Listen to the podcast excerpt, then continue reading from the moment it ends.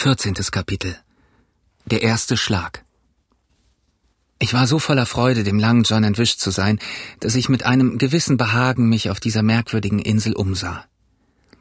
Ich war zuerst über eine sumpfige Wiese gekommen, die von Binsen, Weiden und seltsamen ausländischen Sumpfgewächsen eingefasst war, und ich befand mich jetzt auf dem Saum eines welligen Sandstriches, der sich ungefähr eine Meile weit hinzog. Auf diesem Sande wuchsen ein paar Fichten und zahlreiche knorrige Bäume, die eine gewisse Ähnlichkeit mit Eichen hatten, aber von blassem Laube waren wie Weiden. Jenseits dieses offenen Landes erhob sich einer der Berge mit zwei zackigen Felsspitzen, die in der Sonne strahlten. Ich fühlte zum ersten Mal in meinem Leben den Genuss einer Entdeckungsreise. Die Insel war unbewohnt, meine Schiffskameraden hatte ich hinter mir gelassen, und rings um mich herum waren nur Tiere und Vögel – ich streifte nach allen Seiten durch die Bäume. Hier und da wuchsen blühende Pflanzen, die mir unbekannt waren. Hier und da sah ich Schlangen, und eine von diesen erhob ihren Kopf von einem Felsblock und zischte mich an. Sie machte dabei ein Geräusch, das ungefähr wie das Schnurren eines Kreisels klang.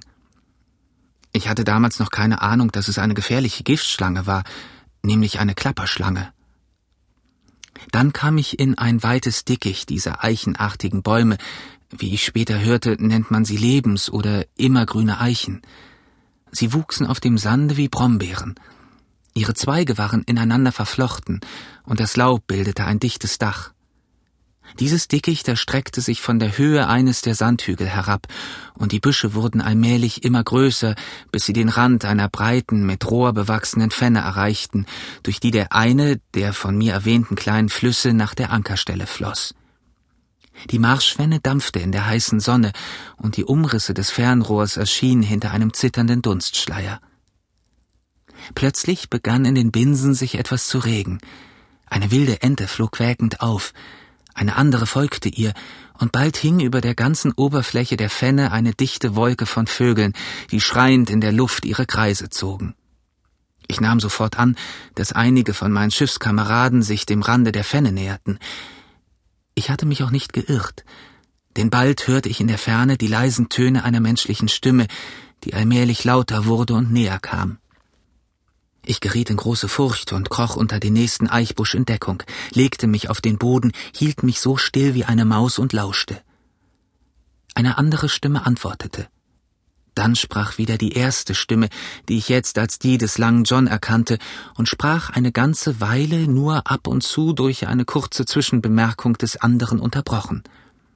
Aus dem Klang der Stimmen konnte ich schließen, dass sie über ernste Dinge verhandelten, Sie schien sogar beinahe zornig zu sein, indessen konnte ich etwas Bestimmtes nicht unterscheiden. Schließlich kam es mir vor, wie wenn die Sprechenden eine Pause machten. Vielleicht hatten sie sich sogar auf den Boden gesetzt, denn sie kamen nicht nur nicht mehr näher, sondern auch die Vögel wurden allmählich ruhiger und ließen sich wieder auf die sumpfige Wiese nieder. Und jetzt begann ich zu fühlen, dass ich meine Aufgabe vernachlässigte, denn da ich nun einmal so waghalsig gewesen war, mit diesen verzweifelten Burschen an Land zu gehen, so musste ich zum Mindesten herauszubekommen versuchen, welche Anschläge sie hatten. Es war also ganz einfach meine Pflicht, mich so nah wie möglich an sie heranzumachen, und zu diesem Zwecke konnte das Gestrüpp mir gut als Hinterhalt dienen. Die Richtung, in der die Sprechenden sich befanden, konnte ich ziemlich genau abschätzen, nicht nur nach dem Klang ihrer Stimmen, sondern auch nach dem Betragen der paar Vögel, die immer noch voller Unruhe über den Häuptern der Eindringlinge hin und her flogen. Auf allen Vieren kriechend näherte ich mich ihnen langsam, aber unablässig. Schließlich hob ich den Kopf, spähte durch eine Öffnung im Laub und sah deutlich in eine kleine, grün bewachsene Mulde neben der Fenne hinunter. Hier standen einige Bäume dicht beieinander, und unter ihnen waren Long John Silver und einer von der Mannschaft in einem eifrigen Gespräch begriffen. Der Sonnenschein fiel prall auf sie. Silver hatte seinen Hut neben sich auf den Erdboden geworfen, und sein breites, glatt rasiertes, blondes Gesicht, das in der Hitze von Schweiß glänzte, sah dem anderen mit einem bittenden Ausdruck in die Augen. Maud, hörte ich ihn sagen, es ist ja nur, weil du in meinen Augen wie echter Goldstaub bist. Wie Goldstaub, sag ich dir. Wenn mir nicht so viel an dir läge, Glaubst du denn, ich hätte mir die Mühe genommen, dich zu warnen? Es ist ja nun mal so weit, dabei kannst du nichts machen und kannst nichts daran ändern. Ich spreche ja bloß zu dir, weil ich deinen Hals retten will. Und wenn einer von den Wilden unter uns etwas davon wüsste, wo wäre ich da? Ja, sage mir, wo wäre ich da? Silver, sagte der andere, und ich bemerkte, dass er nicht nur rot im Gesicht war, sondern auch so heiser wie eine Krähe sprach und dass seine Stimme zitterte.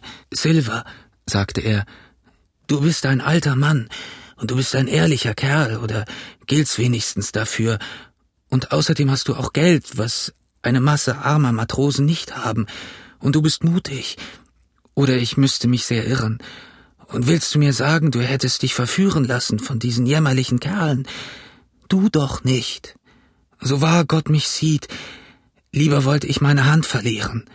Wenn ich gegen meine Pflicht und Schuldigkeit handle, und in diesem Augenblicke wurde er plötzlich von einem Lärm unterbrochen. Ich hatte einen von den ehrlichen Leuten gefunden. Nun, hier in diesem selben Augenblick kam etwas Neues von einem anderen. In der Ferne, jenseits der Mastfenne, erhob sich plötzlich ein lauter Schrei, wie von einem zornigen Mann, und dann gleich darauf ein anderer Schrei, und dann ein einziges grässliches, langgezogenes Kreischen. Die Felswände des Fernrohrs warfen den Widerhall ein Dutzendmal zurück. Der ganze Schwarm der Sumpfvögel erhob sich wieder mit einem gleichzeitigen Flügelschlagen in solcher Menge, dass der Himmel verfinstert wurde, und jener Todesschrei war längst verklungen, als endlich wieder Schweigen herrschte, und nur das Rascheln der wieder in das Rohr schlüpfenden Vögel und das Rauschen der fernen Brandung ließ sich in der Nachmittagshitze hören. Tom war bei dem Schrei aufgesprungen wie ein Pferd, das die Sporen fühlt, aber Silver hatte nicht mit der Wimper gezuckt. Er blieb ruhig stehen, sich leicht auf seine Krücke lehnend und beobachtete seinen Kameraden wie eine zum Sprung bereite Schlange. Da streckte der Matrose die Hand aus und sagte John. Hände weg, rief Silver laut und sprang dabei einen Schritt zurück, so schnell und sicher wie ein geübter Akrobat. Hände weg, meinetwegen, John Silver, sagte der andere. Nur ein schwarzes Gewissen kann dir Angst vor mir machen. Aber um Gottes Willen sage mir, was war das? Das? erwiderte Silver. Er lächelte dabei aber mit einem ganz besonders listigen Ausdruck. Seine Augen sahen in dem großen Gesicht so klein wie Nadelköpfe aus, aber sie funkelten wie Glasscherben. Das? Oh, ich nehme an, das wird Ellen sein. Da fuhr der arme Tom auf wie ein Held und rief Ellen, dann möge seine arme Seele Ruhe haben, wie ein braver Seemann sie verdient. Und du, John Silver, lange bist du mein Maat gewesen, aber mein Maat bist du nicht mehr. Wenn ich sterben soll wie ein Hund, so will ich für meine Pflicht sterben. Ihr habt Ellen ermordet, nicht wahr? Schlag auch mich tot, wenn du kannst. Tu's nur.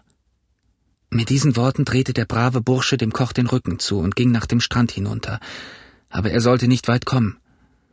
Mit einem wilden Schrei griff John nach einem Baumast, riss die Krücke aus seiner Achselhöhle heraus und wirbelte das furchtbare Wurfgeschoss durch die Luft.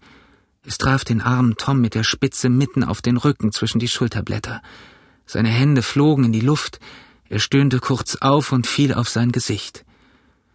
Ob er schwer oder leicht verletzt war, hat nie ein Mensch sagen können. Nach dem Klang zu urteilen wurde wahrscheinlich sein Rückgrat sofort gebrochen.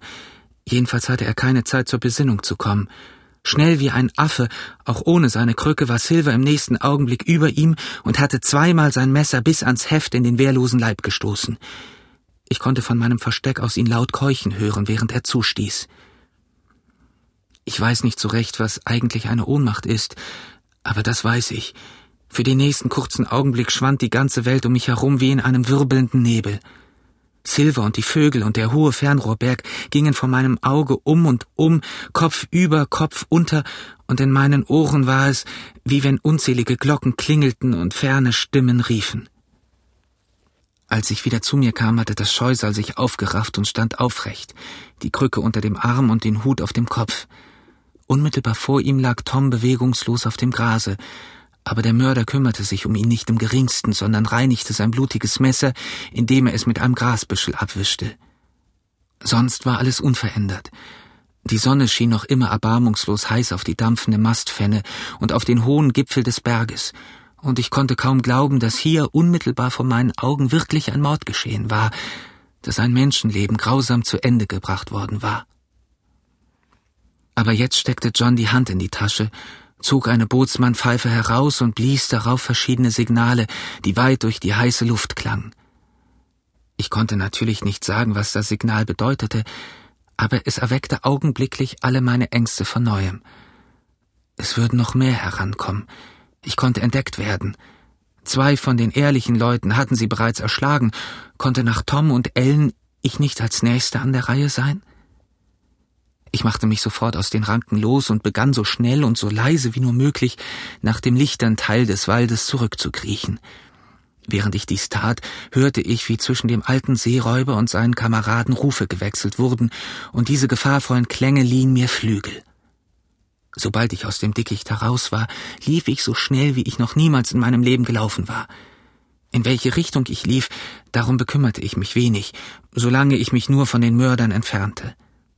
Während ich lief, wurde meine Angst immer größer, bis sie schließlich beinahe zu einer Art von Wahnsinn stieg. Konnte ein Mensch so rettungslos verloren sein wie ich?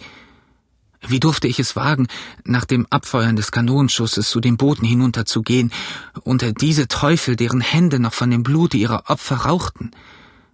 Würde nicht der Erste, der mich sähe, mir den Hals umdrehen wie einem Krammetsvogel? Würde nicht meine Abwesenheit an und für sich schon Ihnen ein Beweis sein, dass ich mich fürchtete, also irgendetwas wissen müsste? Ich dachte, es ist alles aus. Lebt wohl, Hispaniola. Lebt wohl, Squire, Doktor und Kapitän. Ich hatte keine anderen Aussichten mehr, als entweder zu verhungern oder von den Händen der Meuterer zu sterben. Während alle diese Gedanken mir durch den Kopf gingen, lief ich, wie gesagt, immer weiter.